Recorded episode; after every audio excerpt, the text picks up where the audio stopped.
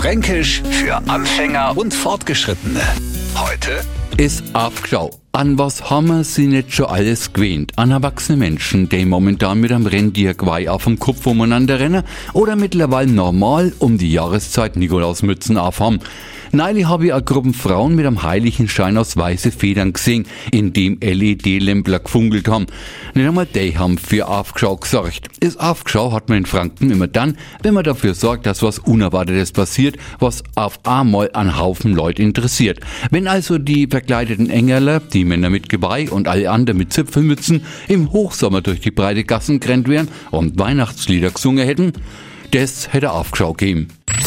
Fränkisch für Anfänger und Fortgeschrittene. Täglich neu auf Radio F und alle Folgen als Podcast auf radiof.de.